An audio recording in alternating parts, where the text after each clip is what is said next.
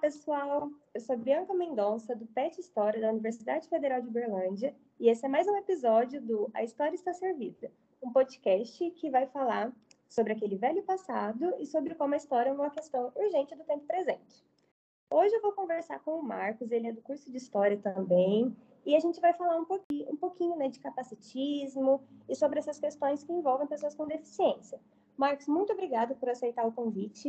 É um prazer também participar assim desses desses momentos, né? Muito importante essa toda, né, qualquer forma de, de divulgação, de produção de conteúdos assim é, relacionado a essa temática, né?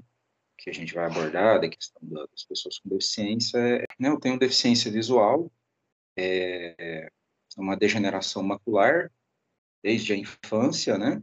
É, já nasci com essa deficiência, mas ela foi se agravando ao longo do tempo. É, hoje eu estou com 43 anos e, é, tecnicamente falando, né, eu sou praticamente cego. Né? E a gente está aí lutando, né, para concluir esse curso de História. E é um grande desafio, né, você ter que lidar com toda uma estrutura, né, que na sua base, né, não é feita pensando, né, nessa diversidade funcional, né, que, que é presente na nossa sociedade. Muito doido isso, porque é uma coisa que a gente não para muito para pensar às vezes. E aí é interessante né, essa crescente sobre esse tema. Então, realmente é muito importante que você está aqui.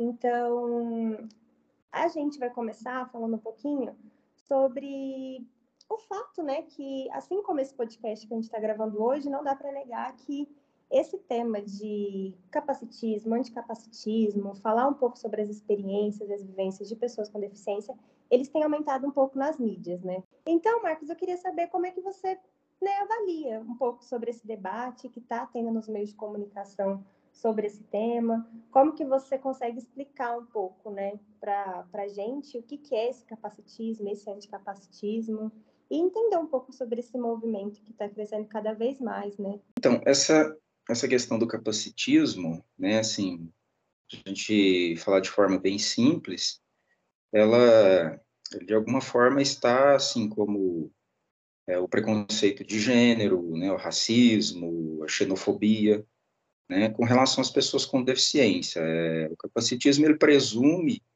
que existe uma norma, é um padrão corporal, né, socialmente aceitável, é, ideal, e qualquer corpo, né, que destoe desse padrão, dessa norma, ele é considerado inferior, né? Então, e muitas vezes é, as pessoas com algum tipo de deficiência, né, seja ela física, sensorial ou cognitiva, elas são tratadas, ou elas são de, né, de duas perspectivas, ou nós somos é, subestimados ou superestimados que se a gente consegue levar o talher, né, a boca sem furar o olho, a gente, nós somos considerados heróis. Né? Ou ao contrário, né? Se, ah, poxa vida, ah, eu vou na, na conveniência da esquina, mas poxa vida, como é que você consegue? Isso é muito perigoso. É, então, a gente tem, tem essas duas. É, e o que é pior ainda, né? A outra perspectiva é quando, por exemplo, eu sou casado é, tenho três filhos. É, a minha esposa não tem nenhum tipo de deficiência, nenhum dos meus filhos tem nenhum tipo de deficiência. É, e é bastante incômodo é, quando a, a, alguém né, nos vê juntos, né, eu e minha esposa, e falam para ela que ela é uma alma caridosa, né, de casar com um deficiente, então, isso é algumas das formas né, de, de manifestação desse pensamento capacitista. Né? Não somos normais, né? nós somos anormais e qualquer pessoa que se disponha, né, a, seja amigo ou né, um companheiro, é um desafio muito grande, né? é uma alma muito generosa, muito evoluída, porque é um desafio né, você aceitar se relacionar com uma pessoa com deficiência. Né? Mas é, e é complicado a gente lidar com isso, né? Porque a gente fica sem reação, né? E como que você vai lidar com a pessoa? Você fala, ah, a maioria das vezes eu fico calado, né? Parece que acontece uma desumanização, né, de corpos com deficiência. Sim, sim, com certeza, né? É, e desde a antiguidade a gente observa essa, uhum. essa perspectiva do capacitismo, né? Desde de Grécia, né, Roma antiga, as pessoas com deficiência eram, eram eliminadas, né? Em Roma era a condição, né, para a pessoa ser ter o direito né, é, de ser considerado um indivíduo, né, pessoa de direito, uhum. era que ela não tivesse nenhum tipo de deficiência, nenhum tipo de deformação física, né? Então isso já já é muito antigo, desde desde o Egito antigo, as pessoas com deficiência já eram associadas, por exemplo, a atividades circenses. Na Idade Média, você tinha lá os bufões, né, que eram os bobos da corte, né, que geralmente eram pessoas com algum tipo de deficiência cognitiva. Na Idade Moderna, né, século XIX, até os anos 60 do século, século XX, você tinha, por exemplo, os freak shows, né, que eram aqueles uhum. shows de, de aberrações, né, e para algumas pessoas com deficiência, né, algumas até fizeram, fizeram fortuna, né? Na verdade, assim, veja que coisa horrível, né? Você utilizar da, da diferença das pessoas para ganhar dinheiro. Mas para muitas pessoas com deficiência era tipo assim um lugar onde elas podiam muito embora, né? Elas eram consideradas como aberrações, um lugar onde elas podiam ser quem quem elas eram, né? Então, né?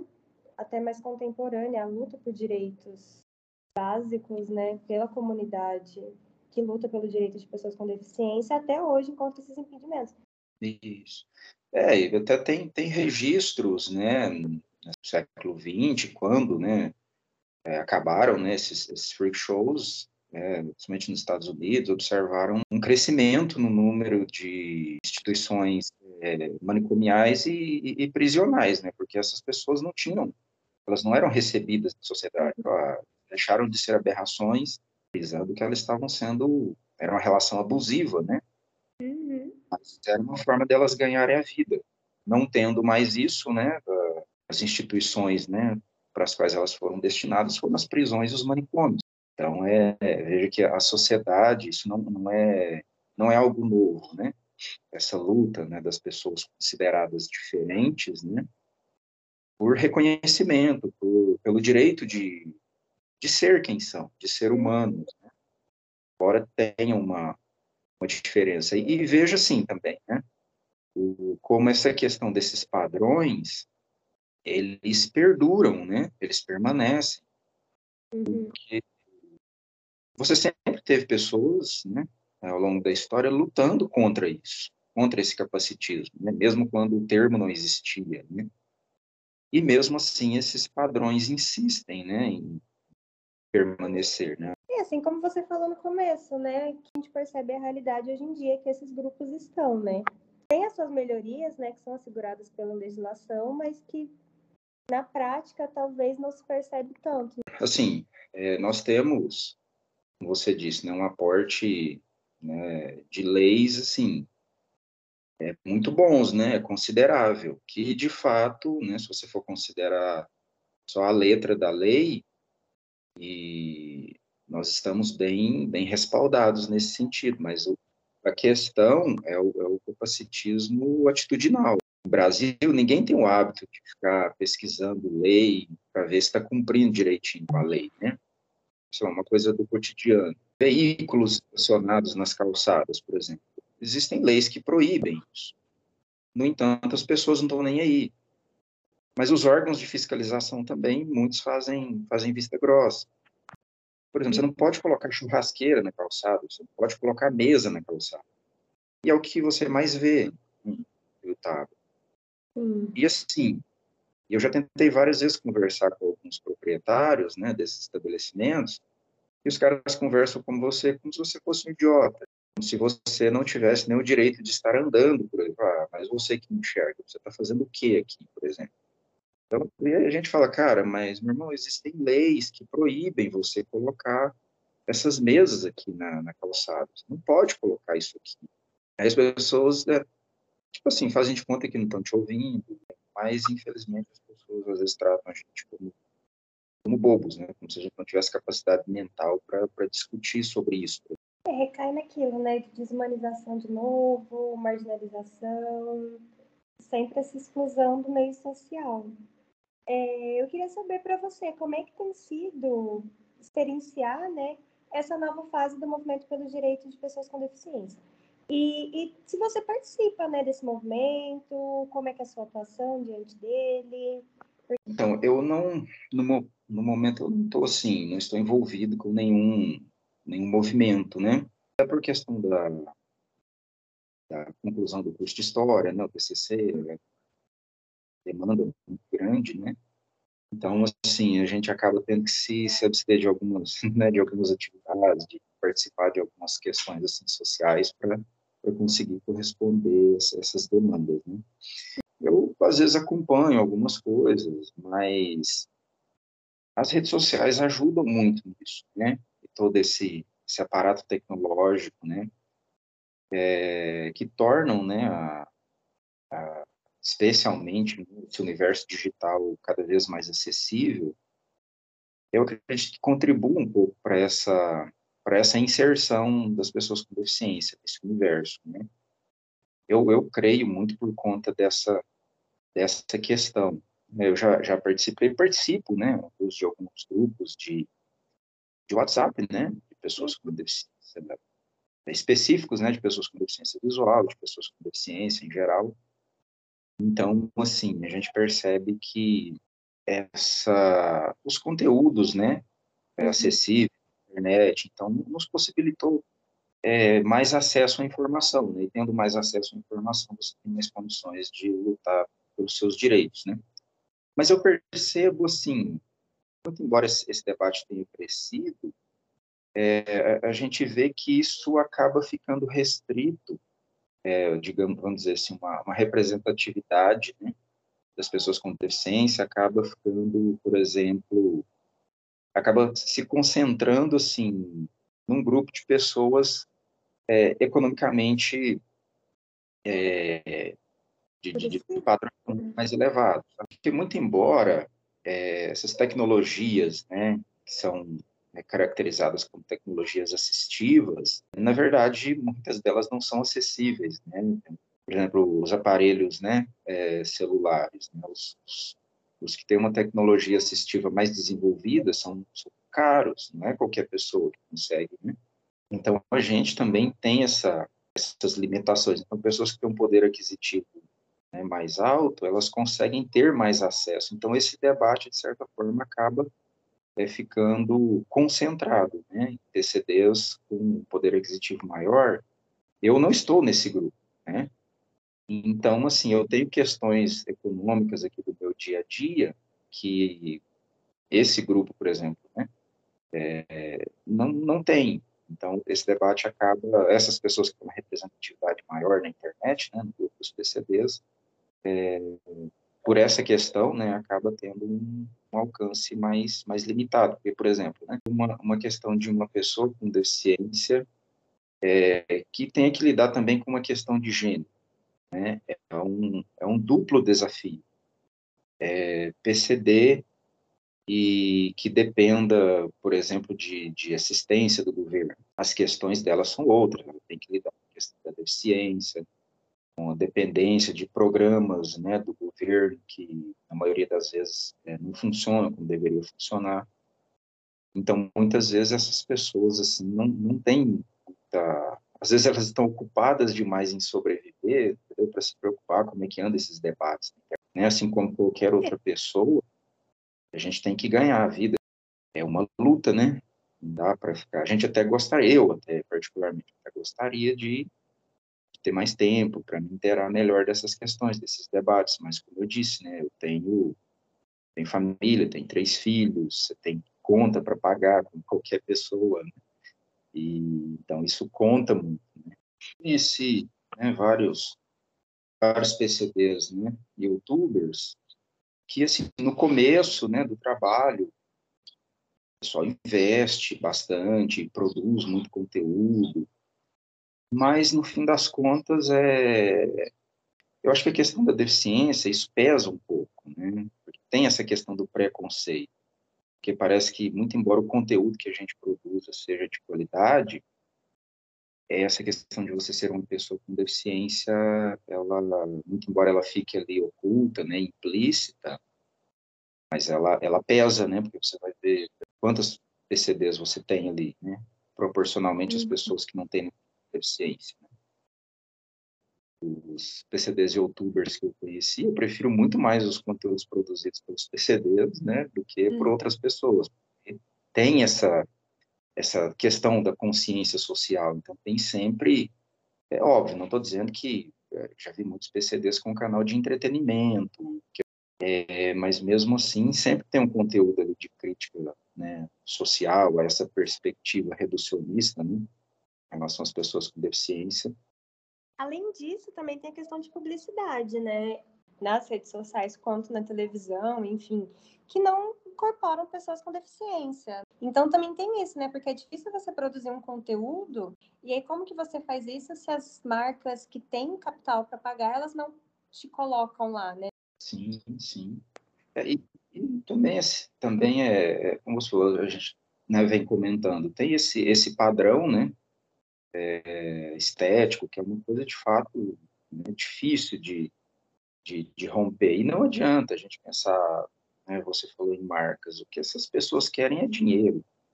Né, muito embora falem consciência social, mas no fim das contas, se não der lucro, eles não vão investir. Não adianta. Né? É na questão do trabalho, se a gente for pensar. É, entra muito a questão da desinformação, né? porque se uma pessoa como eu, por exemplo, pessoa com deficiência visual, eu, trabalhar em alguma empresa, sei lá, no, no RH, no administrativo de uma empresa, imagino que eles vão ter que fazer ali um monte de adaptações, de adequações, vão ter que gastar uma grana, quando na verdade não, né? Eles não vão ter que gastar um centavo, no caso de uma pessoa com deficiência visual. A coisa que eu preciso é de um leitor de telas, né? E você encontra vários leitores de tela na internet que são gratuitos.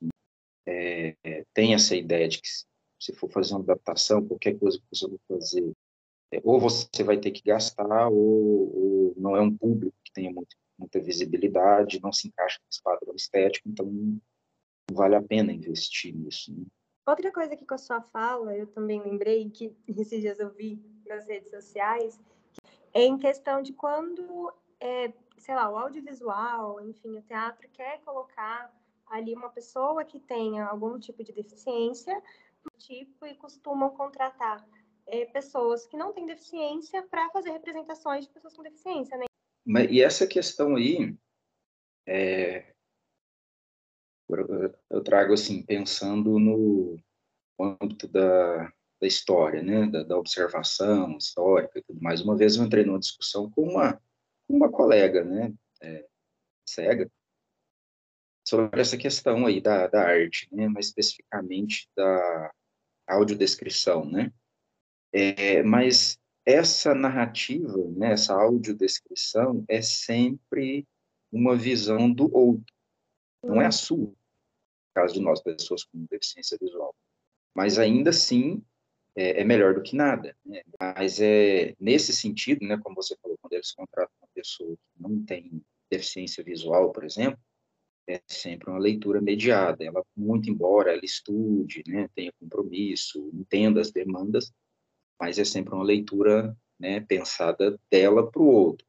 Agora, eu já vi também, né, é, hoje você tem é, é páginas na internet, você tem grupos né, de pessoas com deficiência visual, que eles mesmos né, fazem a audiodescrição dos conteúdos. É, então você percebe que já é outro olhar, porque ele entende, né? Fala, poxa, por que, que eu preciso ver aqui? Né? É porque ela está atenta às demandas, né? Então existe essa sensibilidade, eu acho. Sim, com certeza. E essa é uma forma, né? É uma luta que a gente tem, né?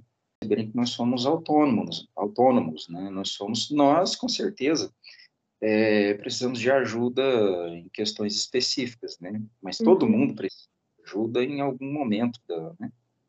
E uma coisa muito importante, em todas, todas as institu instituições de ensino superior, você tem ali um, um, setor que é responsável, né, pela adequação dos conteúdos. Assim, a gente pensa que o ideal, né, é sempre o professor já pensar a sua, na sua aula com base na diversidade. Né? A gente sabe que a coisa não funciona assim. Né?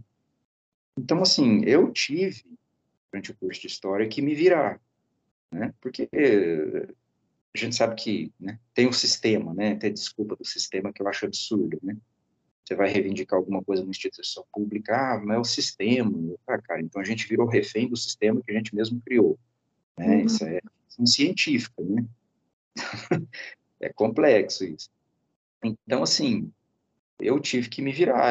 Então, eu descobri que, por exemplo, esses scanners comuns é, uma função lá que você consegue digitalizar uma página impressa e transformar ela em, em PDF. E, cara, isso para mim foi uma libertação. Então, assim, é, não é desculpa, né? Você, ah, minha formação não contempla. Ah, e assim também, eu, eu já vi muita, muito vitimismo também de muitas pessoas com deficiência que acham que as pessoas têm que fazer tudo por elas. Você também tem que se virar, né? É parte de você. Eu, eu vejo assim essa questão da luta anticapacitista. É, o fato de eu ir aqui na conveniência da esquina é, ela coopera para essa luta anticapacitista, que as pessoas estão me vendo na rua. Né? Então, mas muitas pessoas se vitimizam. Muitas coisas a gente tem que arregaçar a manga e se virar, porque a gente ficar esperando né, as coisas, elas não acontecem. Sim, você falou um pouco sobre a como que foi, né, experienciar o curso de história, e eu acho que isso se encaixa um pouquinho no que eu queria conversar também com você, você aprofundar mesmo, né, as suas experiências. Então, como é que funciona um pouco ser uma pessoa com deficiência dentro de uma instituição de ensino pública e também numa cidade do interior. É, e também um pouquinho sobre como que essas experiências né, que você viveu, como que elas são. Então, no contexto, né, você citou ser uma cidade pequena, né, acaba influenciando um pouco. É, porque, como eu disse, assim, é, cada um está tá ocupado com, a, com as suas próprias demandas, né?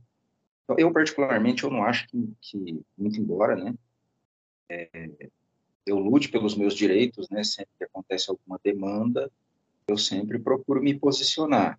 Então, essa questão é, é difícil de você tratar, às vezes até entre as pessoas com deficiência visual.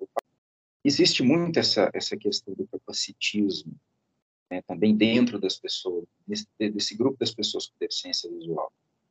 É porque, assim, tem muitas pessoas que se aproveitam né, da, da sua condição de pessoa com deficiência para tentar sensibilizar. Né? Mas isso não é se produzir pena, né? Eu não, não vou usar da minha deficiência para sensibilizar ninguém. Eu vou fazer as coisas que eu tenho que fazer, com as dificuldades que eu tenho, pedir ajuda quando eu preciso pedir, é, por exemplo, às vezes a gente está numa situação, de repente eu paro numa rua, né? eu me movimento muito pela questão, pela audição, né? Então, beleza, eu paro na rua, eu vou tentar ouvir o fluxo trânsito. E muitas vezes eu estou parado, né, fazendo todo esse exercício e vem alguém me pega pelo braço e sai me atravessando. É, além de ser uma falta de educação, né, você não encosta em ninguém, você pode ser processado por isso. Como é que você chega é, e toca numa pessoa e sai puxando ela sem o consentimento dela. Isso pode ser, né? Pode dar ruim esse negócio aí, mas as pessoas fazem isso.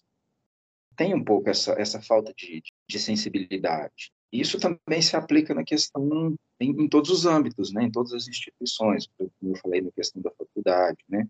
Tinha essa coisa do professor né, usar essa coisa da, da formação, enfim, mas para mim isso é uma desculpa muito esfarrapada. Tive que lidar muito com, com monitores dentro do próprio curso de história, que na minha, na minha percepção estavam ali só por causa do dinheiro da bolsa, porque não faziam o que tinham que fazer. Então, né, dentro da, da, da faculdade, eu, eu, tive essa dificuldade também, né, que quando a gente vai olhar para a história, né, do, da humanidade, falando especificamente das tecnologias assistivas, é, você sempre teve, né, desde a antiguidade, alguma forma de, de, de das pessoas com deficiência, né, de produzir algum, alguma ferramenta, algum mecanismo para minimizar as suas dificuldades, né. E hoje, eu particularmente considero que nós temos tanto é, conhecimento né, técnico e condições né, de tornar todos os espaços plenamente acessíveis para todas para toda a diversidade funcional presente na sociedade. Mas por que que a gente não faz isso? Porque veja um caso é também bastante objetivo. Todo, todo, hoje em dia, todo conteúdo impresso, ele primeiro é produzido em ambiente digital. Um livro, por exemplo. Então, ele já é naturalmente acessível, mas são poucos conteúdos né, impressos que são disponíveis, né, disponibilizados em formato digital. É, então, o que, que acontece? Vi muito isso na faculdade. A faculdade vai lá, compra o, né, o título impresso, o pessoal do DEPAI vai lá, pega o livro impresso, tem que gastar dinheiro público para tornar aquele conteúdo impresso novamente acessível para as pessoas com deficiência visual. Então, assim, não faz sentido essa lógica, né? Então, assim, se, se a gente quisesse, né, a gente poderia tornar o mundo plenamente acessível, mas aí a gente esbarra na questão atitudinal, né? Uhum. É porque, igual a gente já falou, como é uma questão estrutural mesmo da sociedade, é, é o que é rentável, né? Até mesmo economicamente falando, de, de marginalizar, e, e isso são formas claras de excludência. Então, é uma forma de dizer que esses espaços públicos, esses espaços de convivência coletiva, não são espaços para pessoas com deficiência. É, falar especificamente, né, de, de a gente está falando, tá falando da UFO, né, da instituição de ensino, veja como não é difícil, né, eu lembrei aqui agora de uma experiência que eu tive, né, uma colega foi apresentar um seminário e ela usou lá algumas imagens, né, e antes mesmo dela apresentar o seminário, ela criou um arquivo em PDF, é, fazendo a descrição da apresentação dela. E ela não gastou dinheiro nenhum, não gastou, sei lá, nem 10 minutos para fazer isso, me enviou por e-mail, na sala mesmo eu baixei, e pude ter acesso à, à apresentação do trabalho dela. Mas é muito simples, né? É muito simples, você basta ter, ter consciência. Muito interessante isso que você falou. Então, eu queria saber um pouco sobre como que funciona essa rede de afetividade, como que foi para você lidar com isso no decorrer da sua vida? É, sempre foi um desafio, né? No meu caso específico, especialmente na juventude, né? Eu, eu tinha é, é, a questão da baixa visão, mas eu sempre fui muito independente. Então, a maioria das pessoas só iam perceber a deficiência, a minha deficiência visual, quando elas a gente ia conversar, quando se aproximavam mais de mim. Por exemplo, hoje eu sou casado, já é 13 anos. É sempre um desafio, né? A gente vai vai desenvolvendo né, as formas de, de perceber o outro, né? Por isso que, que às vezes a gente se, é, se relacionar entre nós por conta dessa dificuldade, né? De, que não vem de nós. É doido pensar um pouco nisso, né? Porque é, eu acredito que essa questão de afetividade, de rede de apoio, ele é atravessada por diversos fatores. Então, é muito interessante pensar como que isso se forma. E vem de novo, né, aquela coisa de realmente excludência, né, de enxergar corpos com deficiência de uma forma desumanizada, então que às vezes não mereçam afeto. Porque assim, se a gente for pensar especificamente nessa, né, falando sobre esse prisma aí, né, dos relacionamentos afetivos, para gente, eu vou falar da, da minha condição, né, porque você tem, tem inúmeros casos, né? Amigos, por exemplo, que começaram a, estabelecer um contato, né, pela, pelas redes sociais. Começou a rolar uma identificação, alguma coisa, mas aí quando a pessoa do outro lado percebe que o outro tem uma deficiência, ela simplesmente bloqueia. Interessante pensar isso, né? Que a pessoa com quem ela estava se relacionando virtualmente tinha uma deficiência, estava tudo certo, né? Aí depois que ela descobre que a pessoa tem uma deficiência, pronto, aquela pessoa não serve mais. Né? Mas o que, que mudou? Mas é muito duro para a gente, muito desafiador para a gente né, estar no meio de pessoas que não têm é, deficiência. Né? Passo que já é diferente, né? a gente se sente mais à vontade, a gente se sente mais tranquilo, mais solto, mais, mais leve, quando nós estamos entre nossos pares, né, digamos assim porque né, a gente acaba se fechando em, em guetos, né, porque é mais seguro, né, é mais suave. É, ai, Marcos, eu fico muito feliz com, com a conversa que a gente teve aqui agora, desde esclarecimentos sobre o que é o capacitismo, anticapacitismo, sobre as suas próprias experiências dentro do curso de História, em relação à afetividade, ao próprio movimento pelos direitos de pessoas com deficiência. Obrigada por compartilhar um pouco delas, um pouco hoje comigo. Eu fico realmente muito feliz, muito agradecida. E obrigada de novo por ter aceitado perder aqui um tempinho da sua tarde dessa conversa que a gente está tendo hoje. De verdade, muito obrigada. Não, a gratidão a minha. Né? E de forma alguma é, é perda de tempo, não. Então, para mim é um privilégio, um privilégio poder falar né, desses desafios, é, divulgar essa, essas experiências, né, de um ser humano como outro qualquer. Eu agradeço demais, né, gratidão pelo privilégio, pelo convite. E sempre que quiser, estou à disposição. Então é isso. É, esse foi mais um dos episódios do podcast A História Está Servida. É, sigam o Pet nas redes sociais, é arroba Pet História. E é isso, gente. Muito obrigada mais uma vez. Obrigada, Marcos.